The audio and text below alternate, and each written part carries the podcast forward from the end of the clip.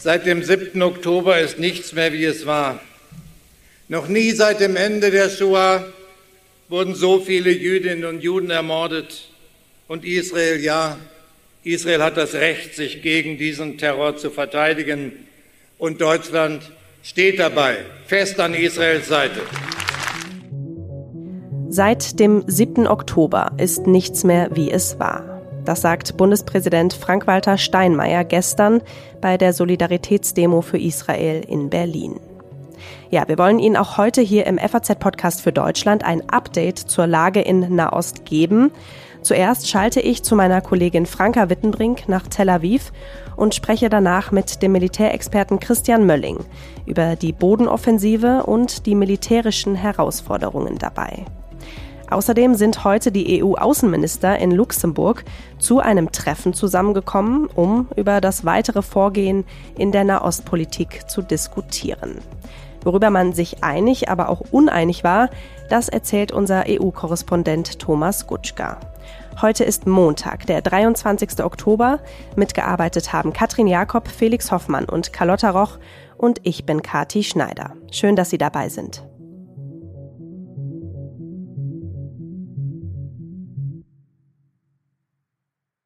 Ich spreche jetzt zuerst mit meiner Kollegin Franka Wittenbrink. Sie ist jetzt seit über einer Woche in Tel Aviv und berichtet aus Israel für die Zeitung und für Faznet. Hallo Franka. Hi Kati. Franka, du hast mir eben geschrieben, dass heute ein ziemlich anstrengender und auch eindrücklicher Tag war. Du kommst gerade von der Shura Military Base.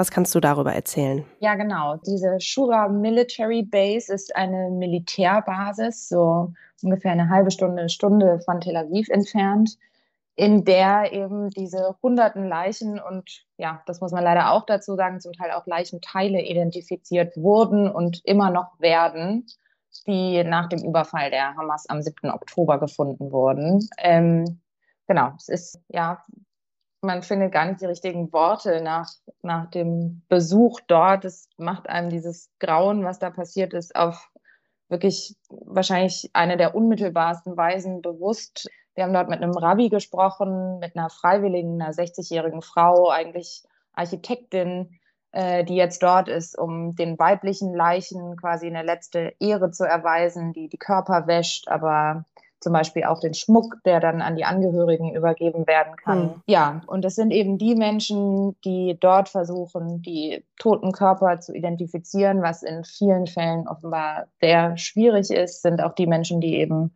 ja seit Tagen mit eigenen Augen sehen, was diesen überfallenen Menschen angetan wurde. Die haben von gefolterten Körpern berichtet, von abgeschnittenen Körperteilen von Menschen, die im Schlaf angezündet wurden. Also hm. Es ist alles in allem eigentlich nur furchtbar.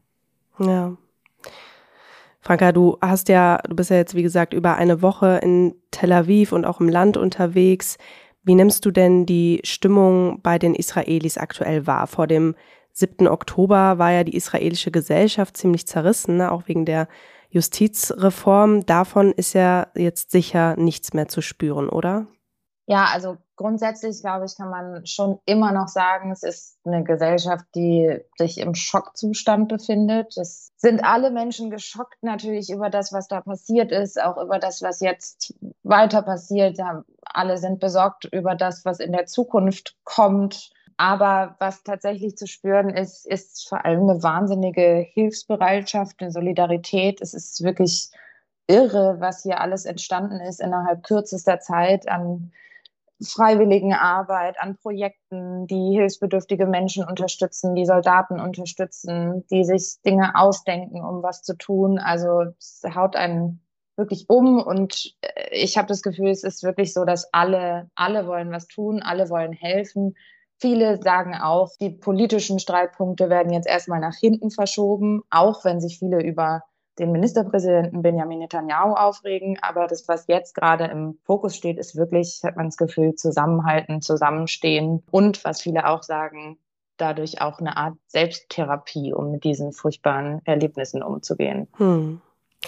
Wie wird denn in Israel gerade die Debatte über einen militärischen Gegenschlag einerseits und der humanitären Lage in Gaza andererseits geführt? Ja, also das geht, glaube ich, schon auseinander. Es fällt, wie gesagt, auch ein bisschen unter das, was ich gerade gesagt habe. Ich, viele politische Dinge, Diskussionen, wie sinnvoll welche Schritte sind, werden, glaube ich, gar nicht so wahnsinnig groß geführt. Man ist sich im großen Teil ähm, habe ich das Gefühl schon sehr einig darin, dass Israel sich verteidigen muss, auch einig darin, dass man die Hamas auf welche Art auch immer auslöschen muss. Aber da geht es eben dann schon auseinander. Also es, ich habe auch Leute getroffen, die viele Leute, die auch besorgt sind, was eine Bodenoffensive angeht, die auch sagen, sie halten es für unrealistisch, dass das Ziel, die Hamas auszulöschen, überhaupt erreicht werden kann, dass es eigentlich um eine Ideologie geht und nicht darum gehen darf, Menschen zu töten.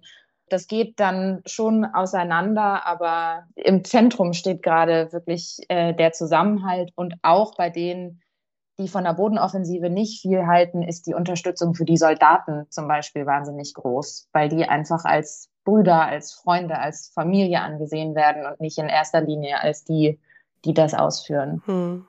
Du warst ja auch an der Grenze zu Gaza unterwegs und hast da auch Soldaten gesehen einerseits und du hast aber auch noch andere Dinge beobachten können. Erzähl doch bitte davon. Also ich war relativ nah an der Grenze und man kann sich natürlich mit den Soldaten ähm, nicht einfach so unterhalten, aber man kann das zumindest beobachten, was da vor sich geht. Und da sieht man schon, dass da natürlich mittlerweile wahnsinnig viel Militär aufgefahren ist. Man sieht Panzer, die ihre Rohre in Richtung Gaza ausgerichtet haben. Man sieht eben auch den Gazastreifen. Man sieht die Rauchwolken, die darüber aufsteigen nach den israelischen Angriffen. Man sieht quasi ausgestorbene Städte, die evakuiert wurden. Und in den Vorgärten von Häusern verschanzen sich da jetzt junge Soldaten, die hinter kleinen Mäuerchen sitzen oder die mittlerweile in verlassenen Häusern untergebracht sind und natürlich alle darauf warten, was da jetzt kommt, aber eben auch schon mittendrin sind. Also man steht dann auch ständig in Artilleriefeuer, was eben von israelischer Seite nach Gaza abgeschossen wird. Vielen Dank, Franka, für deine ja, Erzählungen und Beobachtungen, dass du die mit uns geteilt hast. Dankeschön. Danke dir. Bei mir in der Leitung ist jetzt Christian Mölling. Er ist stellvertretender Direktor des Forschungsinstituts der DGAP und Leiter des Zentrums für Sicherheit und Verteidigung. Hallo, Herr Mölling. Hallo, ich grüße Sie. Herr Mölling, heute Morgen kam die Meldung, dass vereinzelt israelische Truppen in den Gazastreifen vorgedrungen sind letzte Nacht, um gegen Hamas-Terroristen vorzugehen und nach den Geiseln zu suchen. Ist das jetzt der Beginn der erwarteten Bodenoffensive? Ja, ich glaube, wir sind gerade also so ein bisschen, wie soll ich sagen, obsessed, äh, dass diese Bodenoffensive kommt. Die Offensive als solches läuft ja schon. Und das ist, äh, das hat so schon so ein bisschen Déjà-vu-Erlebnisse mit der Ukraine, dass wir sozusagen glauben, es gäbe da irgendwie einen Startschuss oder einen Trompetenstoß im Morgengrauen oder irgendwas in die Richtung. Die militärischen Operationen laufen bereits ähm, in Form von Bodenoffensiven. Es gibt ja auch Panzergefechte, es gibt offensichtlich hier und da auch schon Artilleriefeuer. Also ich will jetzt nicht sagen, wir sind schon in der Bodenoffensive drin, aber es ist jetzt nicht so, dass die israelische Armee da steht und permanent die ganze Zeit lang nur wartet. Klar ist aber auch, das, was sich da entfalten wird, das wird sehr langsam und behutsam vor sich gehen. Hm. Das, was da jetzt in Gaza droht, ist ja sogenannter Urban Warfare, also urbane Kriegsführung. Was macht diese Art der Kriegsführung denn so besonders gefährlich für Soldaten und auch für Zivilisten? Na, für die Soldaten ist das erste Problem, dass sie sich halt nicht gut schützen können. Die können nicht mit dem Panzer da reinfahren, weil sie sind ja auf der Suche nach den Terroristen.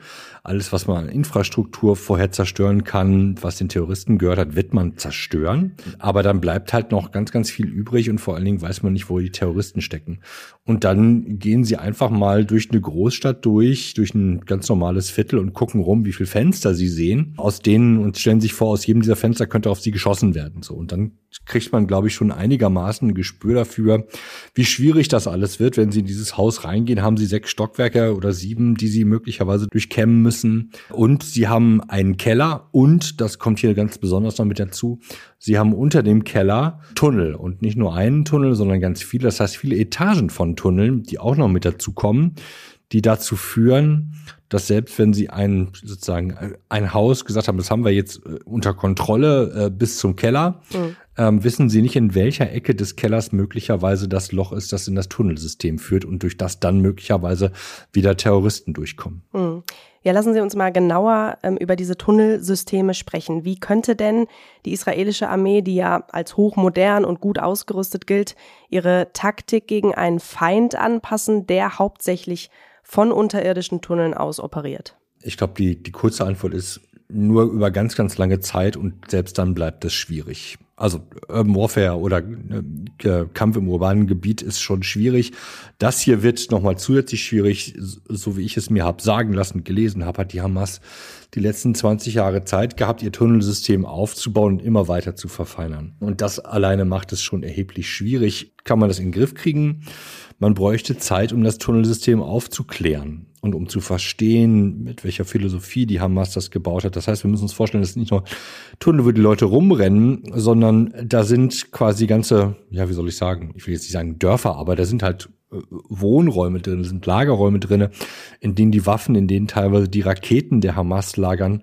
Das heißt, die Tunnel führen direkt zu den Abschusspunkten, aus denen jetzt immer noch Raketen abgeschossen werden. Deswegen hat man die halt auch noch nicht gefunden. Möglicherweise sind auch die Geiseln da drin, aber viele der Kämpfer sind da drin ein quasi komplett undurchsichtiges Gebiet, von dem sie einfach keine Landkarte haben. Also ich glaube, so kann man sich das am besten vorstellen. Sie müssten quasi mehrere Landkarten übereinander liegen, aber von den zwei unteren oder drei unteren Layern haben sie gar keine Karte. Und das ist natürlich ein absolutes Desaster für sie, da drinnen vorzugehen als Militär. Ja, rein zahlenmäßig ist die israelische Armee der Hamas ja weit überlegen.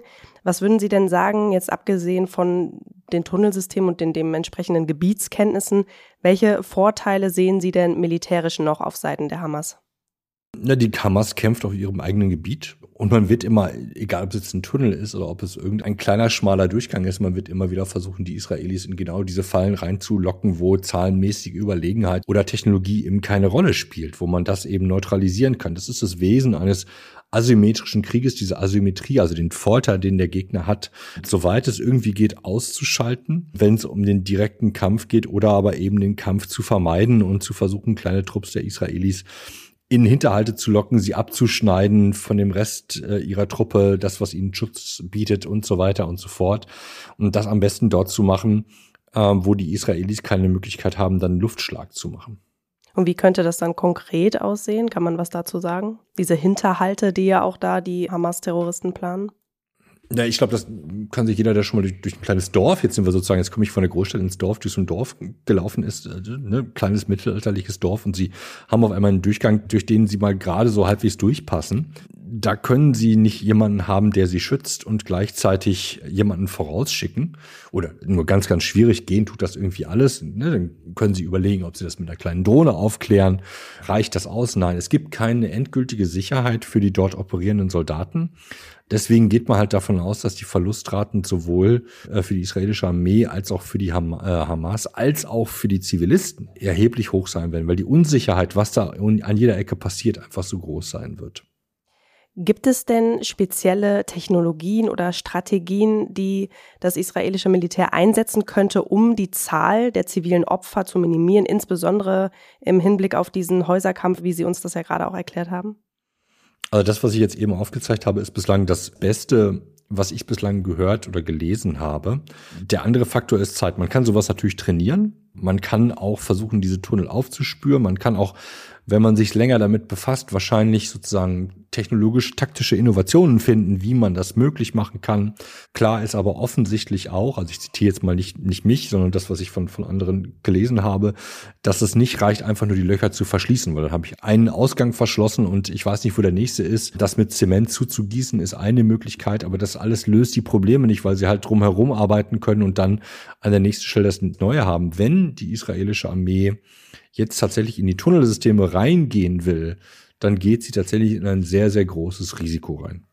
Ja, auch die Geiseln werden ja in den Tunnelsystemen vermutet. Guido Steinberg von der SWP hat in unserer aktuellen Folge von Machtprobe, unserem Auslandspodcast, gesagt, dass nicht viele der Geiseln überleben werden, wenn es zu dieser groß angelegten Bodenoffensive kommt. Würden Sie damit gehen? Ich glaube auch, dass es bei einer klein angelegten Bodenoffensive möglicherweise nicht kommt. Also ich glaube, wir müssen uns von der Fantasie befreien, dass diese Bodenoffensive, wir haben ja ganz am Anfang ganz viele Panzer gesehen, die da aufgefahren sind. Das ist keine Bodenoffensive, äh, wie sie zurzeit in der Ukraine stattfindet. Ist komplett anders. Mhm. Es gab solche Situationen auch in der Ukraine. Wir erinnern uns an den Kampf um das Stahlwerk Azov oder um andere Städte, die heiß umkämpft gewesen sind. Da war aber eben die Zivilbevölkerung zum großen Teil dann wenigstens evakuiert worden. Hier haben wir eine völlig andere Situation. Also zu glauben, dass es irgendwo jetzt, dass wir hier im Gespräch noch eine Lösung finden würden oder es gäbe sie irgendwie dort draußen, das ist, glaube ich, eine Illusion. Es sei denn, man stellt sich auf ein langen und langsames Vorgehen der israelischen Armee ein, was dann aber auch wiederum bedeutet, dass das große Nachteile birgt, weil dann natürlich die Soldaten sehr, sehr lange einfach dem Risiko durch die Bedrohung der Hamas ausgesetzt ist. Plus Israel wird weiterhin durch die Raketen beschossen, die eben irgendwo in diesem Tunnelsystem noch lagern. Plus man findet die Geisel natürlich nicht. Das heißt, also, die Situation ist einigermaßen schwierig, kurzfristig hier auch aus Sicht Israels Erfolge erzielen zu können, zumindest auf der militärischen Ebene im Gazastreifen. Hm. Das heißt, für wie wahrscheinlich halten Sie es jetzt in Anbetracht der Entwicklungen, dass die Geiseln ja überhaupt lebend da rausgeholt werden können? Also ich glaube, dass man über die Geiseln weiterhin verhandeln kann und dass die Hamas sie nicht einfach töten wird. Man kann, und jetzt zitiere ich auch wieder andere, man kann sich nicht sicher sein, ob die Hamas diesen Teil der äh, der Unternehmung wirklich geplant hat oder ob sie sich an dem Punkt keine Gedanken gemacht haben, wie sie, was jetzt die richtige Strategie ist. Also so rum würde ich, glaube ich, erstmal noch den Hoffnungsschimmer setzen wollen. Die Frage, nicht nur mit Blick auf die politische Lösung, was kommt nach der Offensive, steht in den Sternen, sondern auch die Frage, wie diese Offensive erfolgreich sein kann und wie man sozusagen auch eine, eine Grenze zieht aus Sicht der Israelis. Und gleichzeitig ist ja das Dilemma, vor dem Israel steht, dass man könnte jetzt ja einfach sagen, ja, dann lassen Sie doch diese Offensive sein, das ist ja Wahnsinn. Nein, wenn Sie die Offensive nicht durchführen oder wenn Sie den, den Gazastreifen nicht unter Kontrolle kriegen, dann werden Sie halt weiter jeden Tag mit Raketen beschossen. Das heißt, hier ist ein ganz klares Dilemma. Und der Staat Israel hat natürlich die Aufgabe, seine Bevölkerung zu schützen. Dafür ist er dezidiert geschaffen worden. Einige westliche Staats- und Regierungschefs, darunter US-Präsident Biden, der britische Premier Sunak und auch Kanzler Scholz, die haben heute in einer gemeinsamen Erklärung zur Einhaltung des humanitären Völkerrechts aufgerufen. Rechnen Sie damit, dass mit der Dauer des Konflikts auch der Druck auf Israel wächst, mehr Zurückhaltung zu zeigen? Ja, der Druck ist ja jetzt schon da. Und ich glaube, das sind alles, äh, ich will nicht sagen wohlfeile Zitate. Ich glaube, das ist eher so eine gewisse Form von, naja, fast Ohnmacht, dass man gar nichts anderes mehr tun kann. Natürlich sorgen sich alle der eben zitierten Staatschefs darum, dass die Unterstützung in ihren Ländern massiv darunter leiden könnte, beziehungsweise dass einfach so starke soziale Spannungen verursacht, das sehen wir jetzt ja schon in einzelnen Ländern, dass die eigene Regierungsposition damit extrem quasi politisch teuer werden wird. Das steckt, glaube ich, dahinter. Den Israelis muss man das, glaube ich, nicht erzählen dass es wichtig ist. Die haben ein eigenes Interesse daran, keine grausamen Bilder zu produzieren, weil sie wissen, wie diese Bilder gegen sie eingesetzt werden. Hm. Gleichzeitig muss man aber auch sagen, dass das humanitäre Völkerrecht kein Kriegsverhinderungsrecht ist, sondern es schafft einfach nur eine zusätzliche Ermahnung an die Abwägung zwischen militärischen Operationen und dem notwendigen Schutz der Zivilbevölkerung. Das heißt nicht, dass es, ähm, so bitter das klingen mag, dass es keine Opfer geben darf auf der Zivilbevölkerungsseite. Es muss sich aber rechtfertigen lassen. Und das heißt nicht, es kaltblütig zu machen, wie die Hamas das gemacht hat, die im Grunde genommen ja gezielt Zivilisten getötet hat, sondern man muss sich tatsächlich als militärischer Führer die Frage stellen, kann ich das verantworten, dieses Ziel anzugreifen, auch wenn ich weiß, dass es XY Tote unter den Zivilisten dabei geben wird oder wenn ich sogar gar nicht abschätzen kann. Letzte Frage, Herr Mölling. Wie wird sich denn dieser Druck, der ja jetzt schon da ist, wie Sie gerade auch schon gesagt haben, von internationaler Seite auf Israels Strategie auswirken? Kann man das jetzt schon sagen? Naja, ich denke, dass die Israelis, also wie gesagt, die, die brauchen jetzt keine eine Lehrstunde in humanitärem Völkerrecht, weil sie das, glaube ich, ein- und aus beherrschen und die, die Konsequenzen ja direkt spüren, die das hat. Und das nicht nur jetzt, sondern auch in der, in der Vergangenheit die Situation äh, verstanden haben, was es bedeutet, wenn Sachen tatsächlich schiefgehen, dass das direkt gegen sie gewendet wird.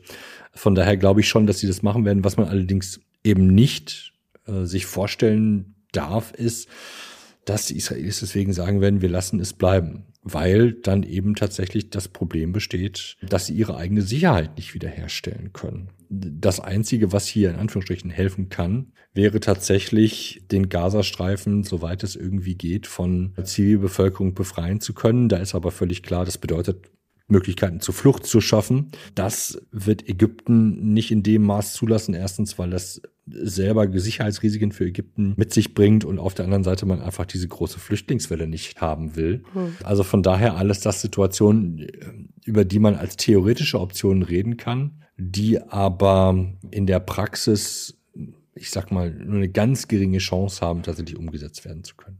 Vielen Dank, Herr Mölling, für Ihre Einschätzungen. Ich danke Ihnen. Ich spreche jetzt zum Schluss noch mit unserem Korrespondent für die Europäische Union, Thomas Gutschka. Er ist gerade in Luxemburg, wo sich die EU-Außenminister heute getroffen haben, um über die Lage in Nahost zu sprechen. Hallo, Herr Gutschka. Hallo, Frau Schneider. Herr Gutschka, vor dem Treffen heute wurde schon über Spannungen und Uneinigkeit der Außenminister gesprochen. Wo gab es denn Meinungsverschiedenheiten und wo war man sich einig? Also der größte Konflikt, der sich hier heute gezeigt hat, war die Frage, ob man Israel öffentlich auffordern soll, eine Feuerpause einzuhalten, so dass es dann leichter wäre, Hilfe äh, für die Zivilisten in den Gazastreifen äh, zu bringen. Das ist eine Forderung, die der UN-Generalsekretär am Wochenende bei der Konferenz in Kairo erhoben hatte. Die hat sich der EU-Außenbeauftragte Josep Borrell zu eigen gemacht aber auch etliche andere Außenminister, zum Beispiel aus Frankreich, Irland, Luxemburg und Slowenien. Auf der anderen Seite steht Deutschland. Die deutsche Außenministerin wollte sich dieser Forderung ausdrücklich nicht anschließen und hat betont, dass es nicht nur legitim, sondern auch notwendig ist, wenn Israel den Terror der Hamas weiterhin bekämpft, weil Israel auch weiterhin von der Hamas beschossen wird. Hm. Ja, da können wir auch direkt mal in eine Aussage von Frau Baerbock von heute Morgen reinhören. Ja, es ist eine Quadratur des Kreises. Wir können die humanitäre Katastrophe nicht eindämmen, wenn der Terrorismus von Gaza so weitergeht. Es wird keine Sicherheit und keinen Frieden weder für Israel noch die Palästinenser geben, wenn dieser Terrorismus so weiter besteht. Wie wurde denn diese Zurückhaltung von den restlichen EU-Staaten aufgefasst? Nun, jeder vertritt hier zunächst mal die Sichtweise seines Landes und dabei spielen politische Erwägungen eine Rolle, aber auch äh, historische Erfahrungen. Die deutsche Erfahrung ist natürlich eine andere, dass man so eng an der Seite Israels steht und die Sicherheit Israels zur Staatsräson erklärt, ist ja eine unmittelbare Konsequenz aus dem Holocaust und der deutschen Verantwortung dafür. Andere Staaten blicken ganz anders auf diesen Konflikt. Die Iren zum Beispiel, die fühlen sich wieder oder die spiegeln sich wieder im Schicksal der Palästinenser, die aus ihrer Sicht jedenfalls David gegen einen Goliath kämpfen, um ihren eigenen Staat zu bekämpfen, so wie die Iren das über Jahrhunderte hinweg gegen die britischen Besatzer tun mussten. Hm. Einige Länder befürchten ja auch, dass die EU an Glaubwürdigkeit verlieren könnte, wenn sie Israel unterstützt, gerade mit Blick auf zivile Opfer in Gaza. Woher kommt denn diese Befürchtung, beziehungsweise würden Sie sagen, ist die gerechtfertigt? Ja, die Staaten, die den Palästinensern nahestehen, also die letztlich arabische Welt, aber auch viele Staaten im sogenannten äh, globalen Süden, die werfen jetzt der EU vor, dass sie eigentlich mit gespaltener Zunge spricht. Also, als es um die Ukraine ging, so argumentieren diese Staaten, da hat man Russland vorgehalten, dass es sich ans Völkerrecht halten muss, dass es nicht Zivilisten angreifen darf. Und jetzt würde Israel genau dasselbe tun. Natürlich unterschlägt eine solche Sichtweise, dass wir es ja mit einer völlig anderen Situation zu tun haben. Russland hat die Ukraine überfallen, aber im Fall Israels war es Israel, das überfallen wurde und sich nun dagegen wehrt und sich tatsächlich anders als Russland auf sein Selbstverteidigungsrecht berufen kann, das in der Charta der Vereinten Nationen garantiert ist. Wie groß ist denn der Druck in der EU, eine einheitliche Position einzunehmen und warum wäre das wichtig? Der Druck ist sehr hoch, aber das heißt eben überhaupt nicht, dass es gelingt. Die EU-Staaten sind seit zwei Wochen weit auseinander. Sie haben es zwar geschafft, die Staats- und Regierungschefs eine gemeinsame Erklärung aufzusetzen, wo sie allgemeine Prinzipien festgehalten haben. Aber wenn es jetzt darum geht, diese Prinzipien umzusetzen, in Politik und zu reagieren auf Entwicklungen, dann zeigt sich sofort, dass es wieder zwei Lager gibt. Am Ende der Woche werden sich die Staats- und Regierungschefs in Brüssel treffen und dann wird wieder ein Versuch unternommen werden, eine gemeinsame Position zu finden. Sicherlich ist das auf einer bestimmten abstrakten Ebene auch möglich, aber als Akteur als Akteur, der ernst genommen wird, müsste die EU tatsächlich eine gemeinsame Haltung finden, die dann auch belastbar ist.